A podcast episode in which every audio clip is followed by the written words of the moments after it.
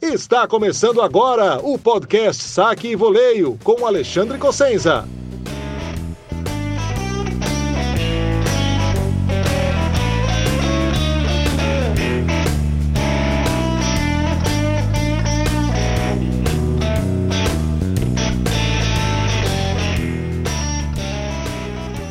Fala galera, bem-vindos ao podcast Saque e Voleio. Esse é o 21 episódio da quinta temporada.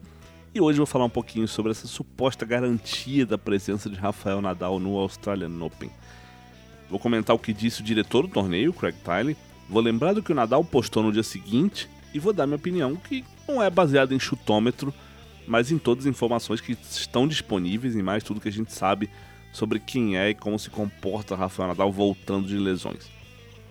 Depois, na segunda parte do podcast, eu vou responder as perguntas que os apoiadores mandaram lá no grupo do Telegram, e essa parte é exclusiva dos apoiadores.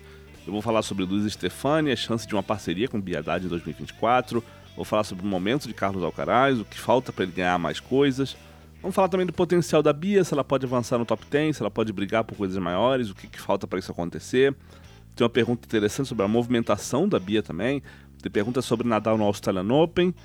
É, vou falar ainda sobre Thiago Monteiro, Campinas, Pan-Americano e vou explicar direitinho no final como funciona a classificação olímpica e não só pelo Pan-Americano. Vou dar todos os detalhes de, né, de como essas vagas são preenchidas é, e vão ser preenchidas para Paris 2024.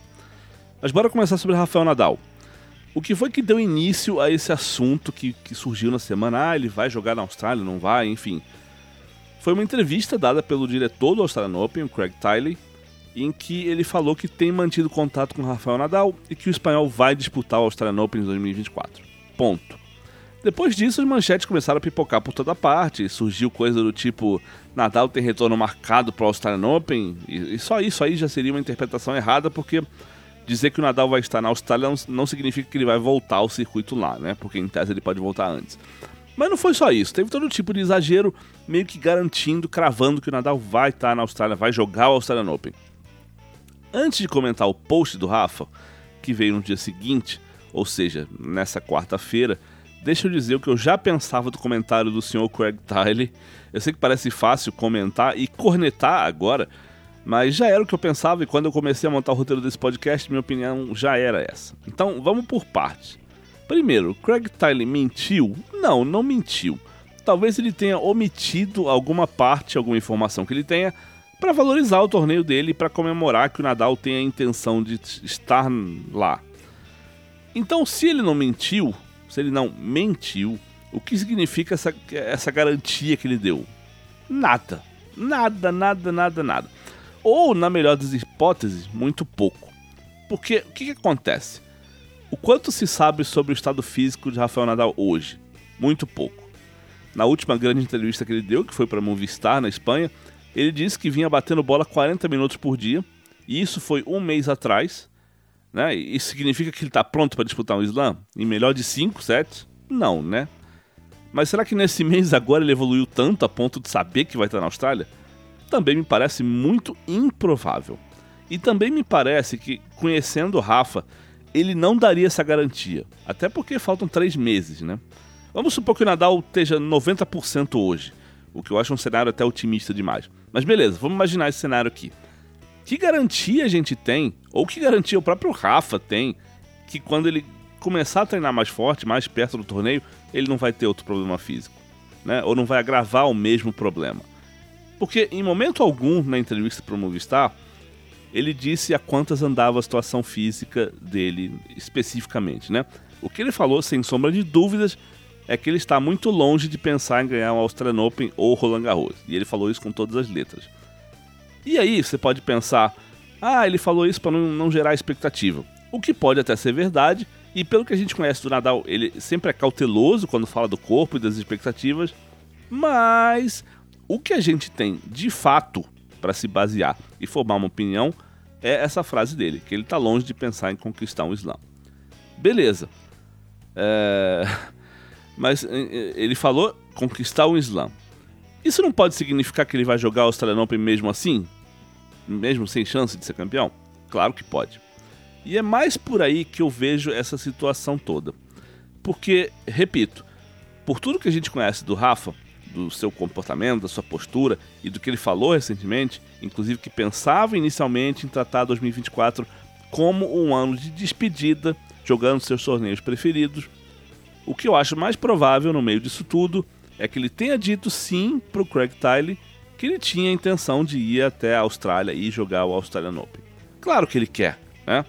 Mas duvido muito que ele tenha dado uma certeza, uma garantia de que vai lá 100% e vai competir, sabe? Eu acho que hoje ele não diria isso. E tem outra coisa importante nessa história que eu acho que muita gente não prestou atenção. Sempre que o Rafael Nadal vai voltar a competir ou tomar uma decisão importante, quem faz o anúncio é ele.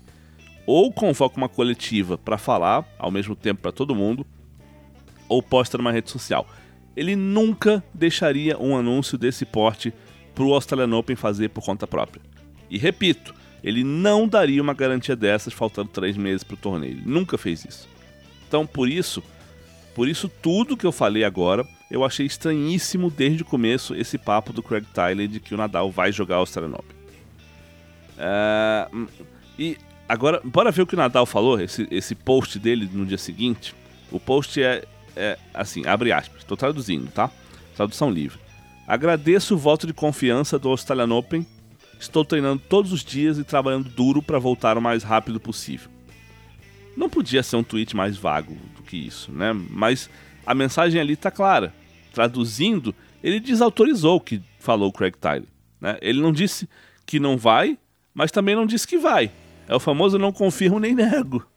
Quem está no grupo de apoiadores no Telegram sabe o quanto eu me divirto com essa frase. Mas é isso, né? Porque o Rafa pode ter dito, é, podia ter dito, né? É, vou sim, te vejo em janeiro em Melbourne. Podia ser esse o post dele. Mas não foi. Então fica evidente que ele não tem essa garantia. É óbvio que ele nunca falou nesses termos que vai estar no Australian Open com 100% de certeza. É claro que ele quer estar lá, né? Sobretudo se ele está falando de 2024 como uma temporada de despedida. É um torneio que ele ganhou duas vezes, fez outras quatro finais se eu me lembro bem agora, né? Posso estar esquecendo alguma. Algumas finais dessas históricas, né? Como a de 2012, que ele perdeu para o Djokovic, a de 2017, que ele perdeu para o Federer.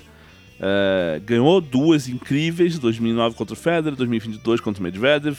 Então, óbvio que ele quer estar lá. Né? Quem não iria querer no lugar dele? Mas entre querer, poder e garantir que vai estar, Nadal está mais para a primeira parte dessa frase aí. Né? Infelizmente, eu acho. E repito, tô me repetindo, né, bastante hoje, mas é para deixar tudo bem claro, bem, é, bem enfatizado. Tudo que eu falei aqui é baseado no que a gente conhece do Rafa, no que ele falou e não falou sobre a lesão e seu estado físico atual, né, no histórico de comportamento dele sobre, durante lesões, e foram muitas lesões ao longo da carreira. Então a gente sabe como ele age. Sabe? É isso. Infelizmente, para os fãs do Rafa e para os fãs de tênis em geral, né? Mas infelizmente a garantia dada pelo Craig Tyler não significa nada para mim. E mesmo que o Rafa dissesse agora, olha, tô 100%, vou jogar, vou brigar pelo título. Que garantia ele teria que não se lesionaria nos próximos três meses, que é o período em que normalmente ele aumentaria a intensidade dos treinos, sabe? Então é isso, gente, sabe? É... Teve frase, Teve um monte de manchete, uma expectativa enorme foi criada nesses últimos dias, mas o que a gente pode dizer é que hoje, de concreto, não tem nada de novo sobre a participação de Nadal no Australian Open ou até sobre a ida dele até Melbourne, que são duas coisas diferentes, né? Ele pode ir até lá para se despedir sem jogar também, ué, né? Então, gente, cuidado com o que vocês leem por aí. Vamos sempre ler as frases completas, tentar entender o que isso quer dizer, pensar no histórico de comportamento de todo mundo. Agora, se tem um lado copo meio cheio, é que se a gente não tem garantia 100% de que ele vai jogar, a gente também não tem essa garantia 100% de que ele não vai jogar. E se o Tyler disse o que disse, e tô aqui imaginando que ele não inventou isso do nada, é porque, como eu falei antes, o mais provável é que o Rafa tenha dito que sim, tem a intenção de ir até Melbourne jogar. É uma visão otimista da coisa. Mas repito, e repito, e repito, e repito, a gente não tem certeza de nada hoje. Aliás, o mais provável é que nem o próprio Rafael Nadal tenha certeza de coisa alguma. E ele é o cara mais cauteloso do mundo sobre essas coisas, até por já ter passado por tanta coisa, né? Em, em, em, falando em, lesões, né? Então, isso é o cenário hoje. Daqui a três meses é outra história. E é isso que eu tenho para falar sobre Rafael Nadal hoje. Agora, bora para a sessão de é, PIR, né, perguntas e respostas do podcast, com perguntas enviadas pelos apoiadores do blog. Então, é, como eu já anunciei lá na frente, eu vou falar de Luísa Stefani. É, me perguntaram se tem uma chance dele dela fazer uma parceria com a Biedade em 2024, sobre questões de calendários, prioridades, etc. Vou falar sobre Alcaraz, que né, andou perdendo jogos aí que talvez não devesse ter perdido, talvez sim, talvez não. Mas é, evidentemente tem muita gente esperando que ele ganhe mais coisas do que ele vem ganhando. Vou falar também do, do potencial da Bia, né, se ela pode né, avançar no top 10, brigar por título de slam, brigar para ser número 1 um do mundo. Vou falar sobre a movimentação dela, que tem uma pergunta interessante. Né, é, até dá para fazer uma análise tática e, e, mas tem um aspecto mental que eu acho que pesa bastante aí. É, também tem perguntas sobre Nadal no Australian Open, então vou voltar para esse assunto em algum momento. Mas também vou falar do Thiago Monteiro, do, do, que aconteceu em Campinas e como isso afeta ou não a campanha dele no Pan-Americano, porque ele vai buscar a vaga olímpica lá. E aproveitando que eu vou falar em vaga olímpica, eu vou explicar como é que funciona essa classificação, como é que são formadas as chaves de simples, de duplas, de duplas mistas é, todos os detalhezinhos, as questões de, de elegibilidade impostas pela ITF. Então tem muito assunto quente pela frente. Só que aqui a gente chega ao final do podcast para quem não é apoiador. Ou seja, quem estiver ouvindo o Saque Voleio Shorts, né, no, no, seja no Spotify, na Apple, na Amazon, enfim, fica por aqui. Para quem está conhecendo o podcast agora, eu explico. É, só um trecho do podcast Saque Voleio ele é distribuído para não apoiadores do blog. Né, e esse trecho é o que eu chamo de Shorts e ele fica disponível nos principais players, Spotify, Apple, Google, Amazon, etc. O podcast Saque Voleio completo eu entrego apenas para os apoiadores do blog. Então, quem gostou dos shorts, quer ouvir o podcast na íntegra, vai lá no Apoia-se, é, apoia, o site é apoia.se barra saque voleio e com 15 reais mensais você pode apoiar o blog, pode ter acesso ao podcast inteiro, completaço. O histórico de podcast está todo lá. E você também vai poder apoiar, eh, vai poder acessar o grupo de apoiadores no Telegram, onde eu distribuo áudios de entrevistas de brasileiros estrangeiros, tem análises flash logo depois do fim das partidas. Lá também tem o circuito dos palpitões, a gente pode brincar adivinhando, completando as chaves dos torneios toda semana. Enfim, tem bastante coisa legal, tem bastante conteúdo e eu também faço comentários em áudio lá, esporadicamente, né? É, dependendo dos assuntos quentes que estão rolando. Então tem uma turma legal, o grupo de Telegram é bem melhor do que eu imaginei que seria e eu gosto muito de lá. Então, repito, pro pessoal do Shorts eu fico por aqui. Um abraço para todo mundo e até a próxima.